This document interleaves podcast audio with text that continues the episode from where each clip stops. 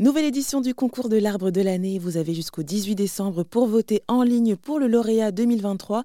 Parmi 14 nommés, on va en parler du pourquoi, du comment de cette élection avec Eric de Kermel. Bonjour Eric. Bonjour. Alors vous êtes journaliste et éditeur du magazine Terre Sauvage, fondateur avec l'Office national des forêts de ce concours.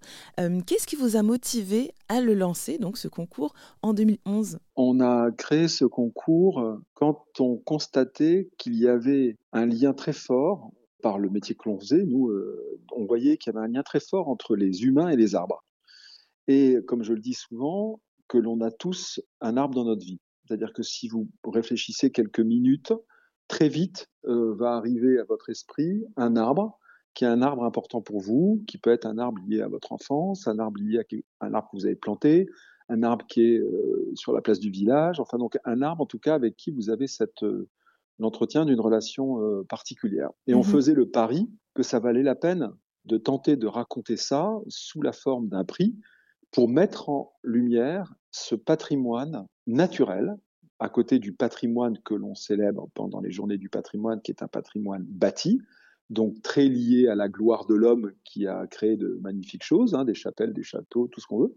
Nous, on avait envie de raconter qu'il y a un autre patrimoine qui ne doit entre guillemets rien à l'homme, même si souvent l'homme peut l'avoir euh, mis en valeur, voire l'avoir planté, mais en tout cas qu'il y a un autre patrimoine totalement vivant et que l'on avait envie de, de raconter ces histoires entre des hommes et des arbres. Et alors comment elle s'est faite cette première sélection euh, donc de ces 14 arbres qui représentent chacun une région? Donc euh, le jury qui se réunit maintenant est un jury euh, qui va travailler sur une sélection d'arbres qui ont été considérés à la fois par l'Office national des forêts et par Terre sauvage à partir des 140 candidatures que l'on a reçues. Et dans ces 140 candidatures, ce qui nous intéresse, c'est trois critères. Le premier critère, on va dire, c'est l'arbre lui-même, je veux dire, de, de, quel arbre il s'agit, quel âge il a.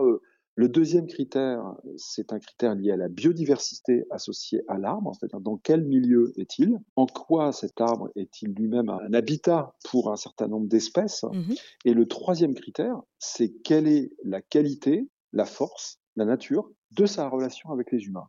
Et ce troisième critère, il est majeur, c'est-à-dire qu'il suffit pas d'avoir des beaux arbres. À partir de là, donc, on a un arbre sélectionné par région française. Et là, on rentre dans la deuxième phase du concours, qui est une phase où euh, le public va pouvoir voter pour ces arbres. Et donc, euh, il va voter avec souvent un peu de chauvinisme. Bien sûr. C'est-à-dire que les arbres, euh, alors c'est pas les arbres, hein, c'est les associations ou les personnes physiques qui ont présenté la candidature des arbres et qui vont mettre en place des campagnes électorales pour qu'on vote pour tel ou tel arbre.